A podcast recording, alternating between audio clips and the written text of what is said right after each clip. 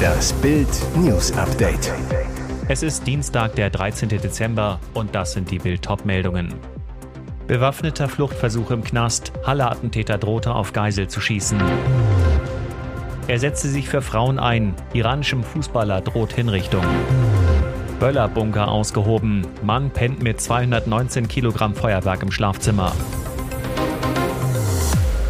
Bewaffneter Fluchtversuch im Knast. Halle-Attentäter drohte auf Geisel zu schießen. Er ist Sachsen-Anhalts gefährlichster Häftling, Stefan B. Der rechtsradikale Attentäter von Halle sitzt wegen seines Amoklaufs vor drei Jahren lebens lebenslang mit anschließender Sicherungsverwahrung im Knast. Gestern Abend gelang es dem Rechtsterroristen aber, zwei JVA-Bedienstete in seine Gewalt zu bringen. Eine Stunde versetzte er das Hochsicherheitsgefängnis Burg bei Magdeburg in den Ausnahmezustand. Erst als die angeforderten Spezialkräfte der Polizei eintrafen, gelang es, den Geiselnehmer zu überwältigen.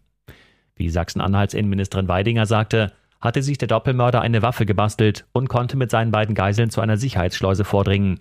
Dort wollte er seine Freilassung erzwingen. Der Plan scheiterte. Die Polizei schickte zwei Notzugriffteams in die Schleuse. Die Spezialkräfte und JVA-Bedienstete konnten den Terroristen schließlich überwältigen und festnehmen. Ein LKA-Sprecher betont, eine Gefährdung für die Öffentlichkeit bestand zu keinem Zeitpunkt. Jetzt wertet die Polizei das komplette Videomaterial der Überwachungskameras aus. Horrorcrash. ICE erfasst Auto in Hamburg. Bahnstrecke bis Bremen voll gesperrt. Das hätte richtig übel enden können. Am frühen Morgen ist ein Zug auf der Bahnstrecke zwischen Hamburg und Bremen mit einem Auto kollidiert. Gegen 6 Uhr war das Baustellenfahrzeug aus ungeklärter Ursache auf einem beschrankten Bahnübergang im Hamburger Stadtteil Rönneburg zum Stehen gekommen. Der Fahrer eines herannahenden ICE konnte nicht mehr rechtzeitig bremsen und erfasste das Auto das durch die Wucht des Aufpralls in mehrere Teile gerissen wurde. Auch der Zug wurde stark beschädigt. Glück im Unglück, neben den rund 150 Fahrgästen blieb auch der Autofahrer unverletzt. Er konnte sich rechtzeitig in Sicherheit bringen. Die Zugstrecke zwischen Hamburg und Bremen blieb auf Höhe der Unfallstelle aber voll gesperrt. Für die Fahrgäste wurden zunächst Ersatzbusse eingesetzt. Züge des Fernverkehrs wurden im Laufe des Vormittags umgeleitet. Die Unfallursache wird derzeit noch ermittelt. Der Autofahrer hatte angegeben, dass er mit den Reifen auf die Schienen gekommen und hängen geblieben war. Die Bundespolizei ermittelt nun wegen gefährlichen Eingriffs in den Bahnverkehr.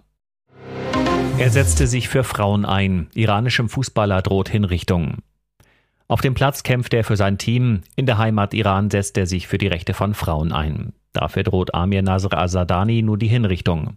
Am Montagabend twitterte die Gewerkschaft FIFPro, man sei schockiert und angewidert von Berichten, dass dem Profifußballer im Iran die Hinrichtung droht, nachdem er sich in seinem Land für Frauenrechte und Grundfreiheiten eingesetzt hat. Man solidarisiere sich mit ihm und fordere die sofortige Aufhebung seiner Bestrafung. Laut iranischen Medien soll der 26-jährige Fußballer für den Tod eines Oberst und zweier Basic-Mitglieder gehängt werden. Sie kamen bei den landesweiten Protesten gegen das Regime ums Leben. Der Fußballer soll bei den Protesten anwesend gewesen sein. Obwohl er selber sagt, dass er an den Aufständen nicht beteiligt war, las er am 20. November im iranischen Staatsfernsehen ein mutmaßlich erzwungenes Geständnis vor. Ob die Forderung der Gewerkschaft FIFPro Auswirkungen auf die mögliche Todesstrafe hat, bleibt fraglich. In den vergangenen Wochen wurden bereits mehrere angebliche Protestler im Iran hingerichtet. Böllerbunker ausgehoben. Mann pennt mit 219 Kilogramm Feuerwerk im Schlafzimmer. Na hoffentlich hat er auf seine allabendliche Gute-Nacht-Zigarette verzichtet. In den Niederlanden hat die Polizei insgesamt 219 Kilogramm illegale Feuerwerkskörper sichergestellt. Irre, die Böller hatte ein Mann im Schlafzimmer seines Hauses gebunkert. Nachdem die Polizei bei einer Verkehrskontrolle 12 Kilogramm illegales Feuerwerk im Auto von zwei 19- und 16-Jährigen gefunden hatte, durchsuchten die Beamten mehrere Häuser in Lelystad und stießen so auf den Böllerbunker. Ob das Lager einem der Autoinsassen gehörte oder die Erwischten ihren Dealer verpfiffen haben, ist unklar. Das Haus stand aber inmitten eines Wohngebietes. Polizeichef Charles Lamont, man darf gar nicht darüber nachdenken, was passiert, wenn bei so einer Ladung Feuerwerk etwas schief geht. In einem Umkreis von 100 Metern könnten Fassaden von Häusern beschädigt werden und Fenster bersten.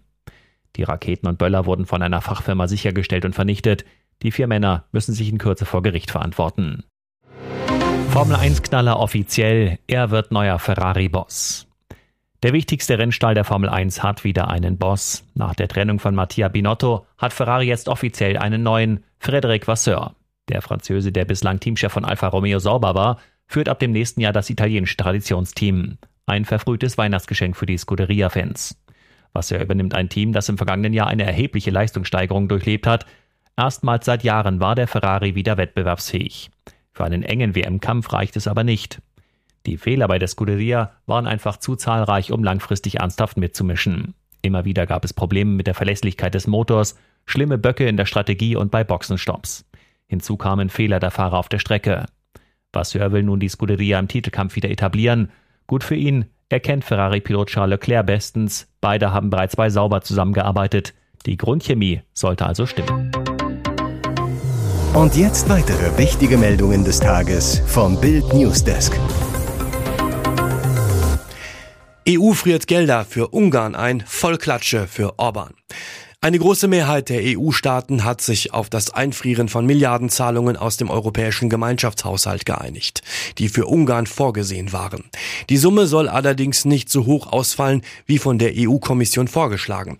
Das bestätigten mehrere Diplomaten der deutschen Presseagentur am späten Montagabend nach einer Sitzung der ständigen Vertreter der Mitgliedstaaten in Brüssel.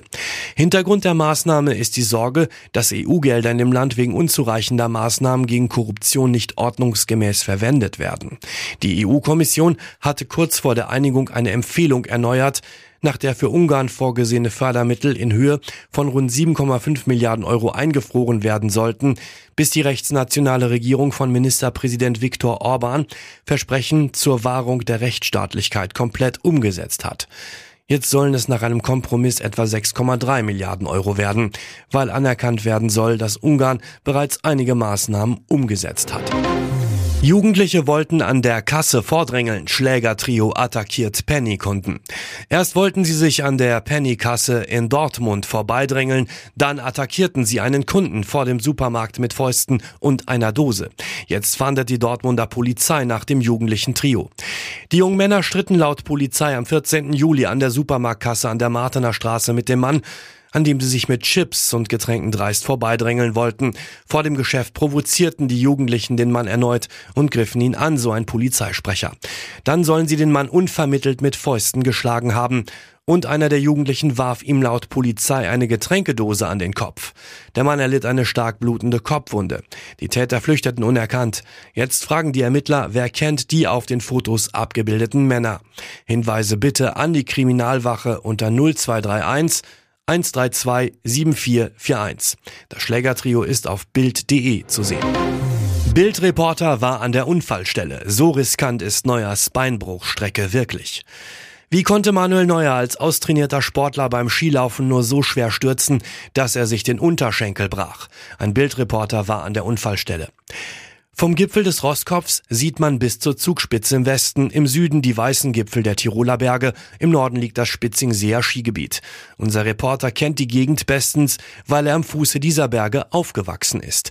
Den Hang, in dem Neuer stürzte, ist er bestimmt schon 50 Mal gefahren, auch auf dem Snowboard. Er ist nicht extrem, aber auch nicht für Anfänger. Die Bedingungen sind schwierig. Es sind zwar neben ihm auch ein Dutzend weitere Tourengeher rund ums Gipfelkreuz, aber kaum einer fährt in den Steilhang Richtung Grünsee wie Neuer, sondern lieber entlang der Skilifte, wo es deutlich flacher ist. Aus gutem Grund. Die Gefahr, man kann die Felsbröckchen unter dem dünnen Schnee zwar nicht sehen, aber bei der Abfahrt werden sie zu unsichtbaren Hindernissen, man bleibt ruckzuck an ihnen hängen.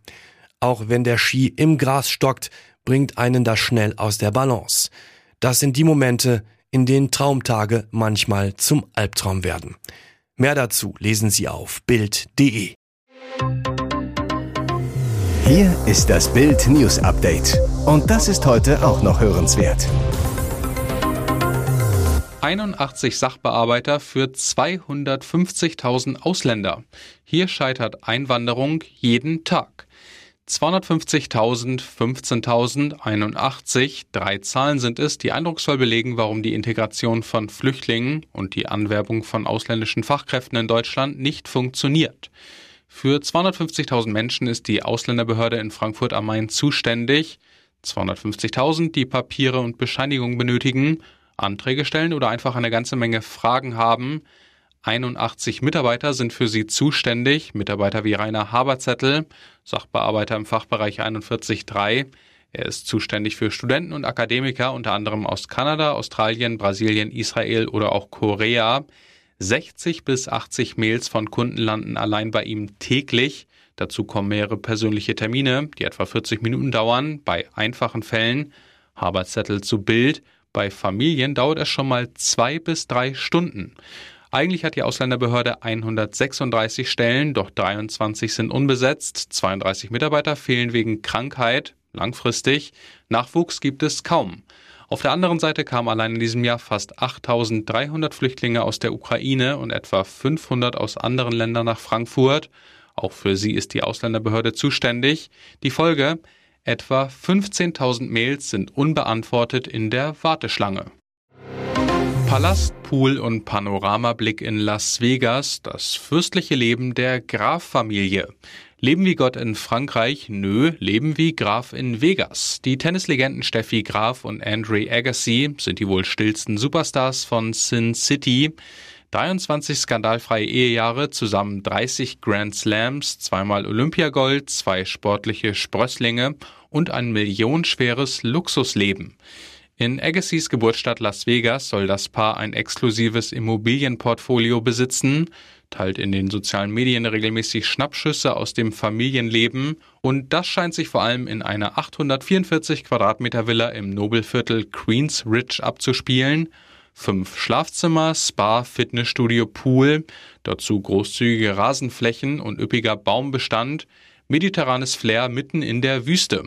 Ein Prachtpalast für das Königspaar der Tenniswelt.